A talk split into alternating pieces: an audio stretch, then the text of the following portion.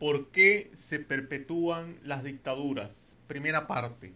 Las razones de la perpetuación.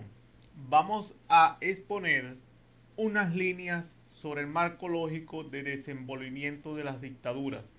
Ellas son, primero, la ausencia de contrapoderes que permitan establecer límites al ejercicio del poder. Segundo, la imposibilidad institucional para que los opositores logren ser gobierno.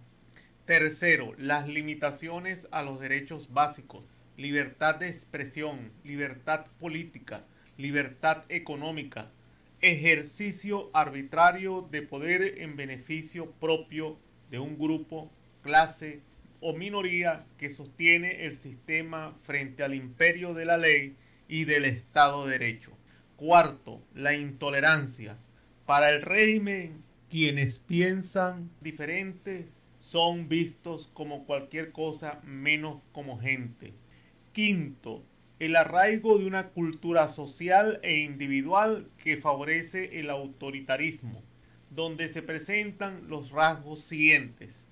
El miedo y el terror, la impunidad, la corrupción, la colaboración y la complicidad, la indolencia y la indiferencia, la antipolítica y la anarquía social, la llamada viveza criolla, esa actuación individual al margen de la ética, sin consideración de consecuencias ni de repercusiones. El comportamiento evasivo, si no lo hago yo, otro lo hará. Que se joda esta vaina de una vez en palabras coloquiales, esas son las formas de evasión de la realidad. Sexto, la imposibilidad de ejercicio cívico del individuo en los asuntos de Estado en independencia de su juicio ideológico. La caída de un dictador no significa el fin de la dictadura. La dictadura es una máquina perversa que se alimenta a sí misma por la vía de la desconstrucción institucional y del arraigo de una cultura social e individual de sumisión, irresponsabilidad y anarquía que interactúan de manera contradictoria y simultánea. Terror y miedo. Los oligarcas para perpetuarse en el poder utilizan los recursos del Estado apoyándose en la psicología social e individual y en tecnologías inexistentes en el pasado.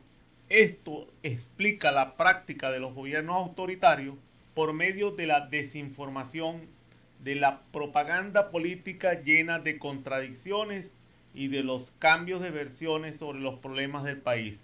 En este contexto reina la inseguridad de todo género y se provoca una percepción de peligro real o supuesto que somete a la gente a un escenario donde los gobernantes saben a dónde van y donde los ciudadanos pierden todo el control sobre el presente y su futuro. Cuando la nomenclatura agota su fase fundada en el miedo, se inicia con el terror. Así una sociedad temerosa de su supervivencia ve surgir prácticas represivas cuyo propósito es hacer que ese medio supere los controles del cerebro y ya no se pueda ni pensar ni actuar racionalmente. En sociedades donde existe miedo y terror generalizado es porque hay una dictadura. La impunidad. El control social por vía de la desestabilización se apoya en la impunidad selectiva. Se construye todo un marco legal desde la propia constitución, las leyes, los reglamentos, hasta los decretos, donde cualquier ciudadano es de manera técnicamente inevitable un infractor. Cualquier acto puede ser calificado como delito hasta pensar diferente y expresarlo. Pero las leyes tienen un cumplimiento expedito sujeto a la parcialidad política del sujeto. Las leyes no aplican de manera igualitaria para la sociedad. La impunidad es la norma. La corrupción en la actualidad, los efectos de la corrupción van más allá del simple aprovechamiento de los recursos del Estado para amasar fortuna para el agente de corrupción, para sus familiares o para sus amigos. La corrupción constituye una fuente de poder adicional al estilo de las mafias, donde los que ingresan a la secta no pueden salir de ella y son extorsionados a través de la encomienda de trabajos que al gobernante no le conviene ejecutar, so pena de ser sancionado. La corrupción se puede manifestar a través de muchas formas. Las más conocidas son el uso ilegítimo de información privilegiada, el tráfico de influencias, el clientelismo, los sobornos y las extorsiones, los fraudes y la malversación, las decisiones voluntarias del Poder Judicial contrarias a la ley, la prevaricación, los nombramientos en cargos públicos de familiares o amigos con base en lealtades e intereses sin considerar méritos, el nepotismo, la capacidad del Poder Ejecutivo para autonombrar autoridades en otros poderes sin control externo, la cooptación, el uso arbitrario del poder, el despotismo, la colaboración y la complicidad. Una dictadura no se arraiga si no cuenta con llamados colaboradores. Son aquellos que auxilian y cooperan con el ejercicio autoritario y abusivo por parte del gobierno. Utilizan como coartada moral la afinidad ideológica, la simpatía con el régimen o la coincidencia de objetivos para mantener su zona de confort o espacio vital. Pueden que sean víctimas del miedo y la coacción que ejerce la dictadura. El colaborador evita de manera abierta y activa obtener ganancias, enriquecimientos o favores. Lo hace de forma pasiva. La figura más importante para el ejercicio represivo es la del cómplice, quien coopera de manera abierta y directa en la ejecución de delitos políticos, económicos, sin cuya participación el hecho punible difícilmente hubiera ocurrido, aun cuando no domine ni sea el autor intelectual del hecho. La indolencia y la indiferencia. El autoritarismo encuentra tierra fértil cuando se hace presente la indolencia y la indiferencia moral. La indolencia reviste menos gravedad, pues ella se refiere a quienes estoicamente se resignan y superan el infortunio de entornos faltos de humanidad y esperan que los demás lo soporten como algo natural. La indiferencia moral ocurre por baja sensibilidad social, donde la desidia y la apatía ante los hechos degradan a la persona carente de valores universales cuando hay indiferencia hacia los otros, lo importante es el propio yo del indiferente. La antipolítica y la anarquía social es la forma más común del término. La antipolítica se define como la actitud de aquellos que se oponen a las prácticas usuales del ejercicio político de los partidos y de los políticos.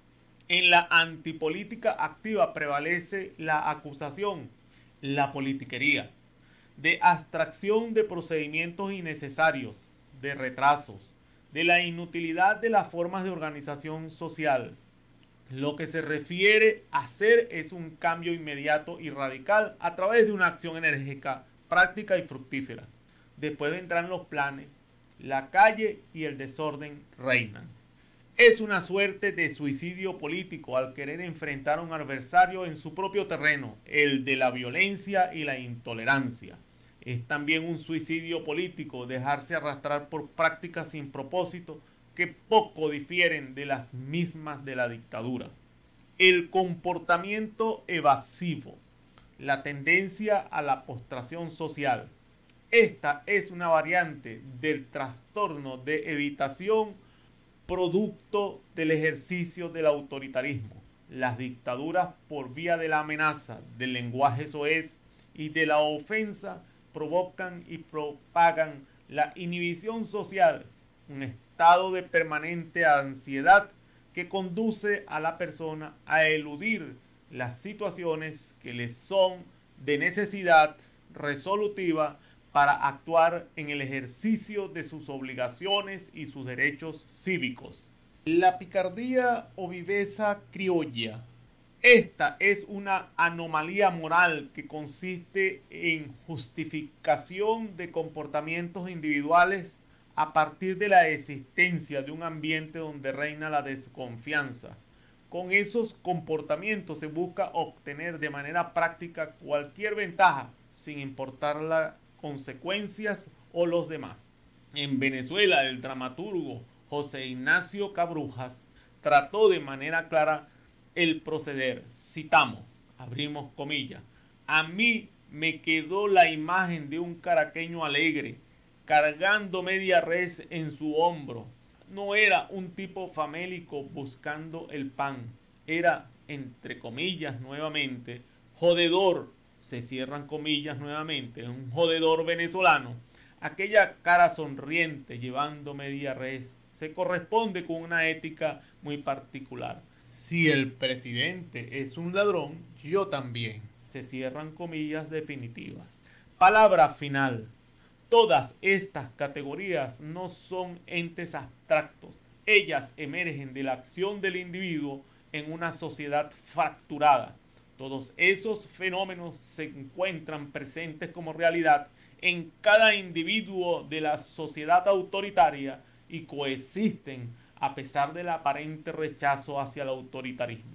La antipolítica y la anarquía social es el peor mal social que puede acogotar a la clase media. Este no ha sido el camino de Mahatma, de Mandela, de Luther King. Este camino no conduce a Roma, es el que conduce a escenarios como el de Siria, Ucrania, Libia, con ratificación permanente de la dictadura.